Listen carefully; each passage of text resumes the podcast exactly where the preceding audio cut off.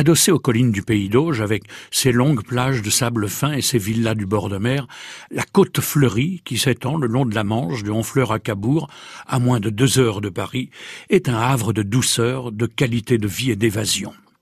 Alors bon, je vais répondre à votre question à propos de notre curiosité du jour.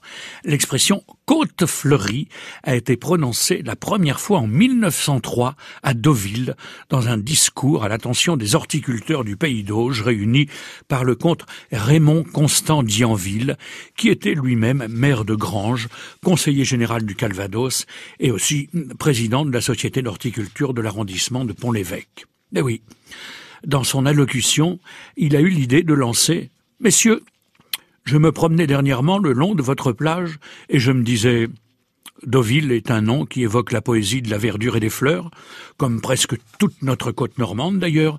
Nulle part n'existe une aussi intime union de la mer grandiose et changeante et de la végétation riante.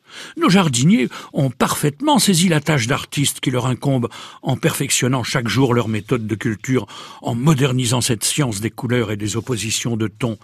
Vous faites donc, messieurs, œuvre de patriotisme en vous efforçant d'embellir encore par vos soins notre belle contrée et, comme il y a sur la Méditerranée la côte d'Azur, grâce à vous, il y a sur la Manche la côte fleurie.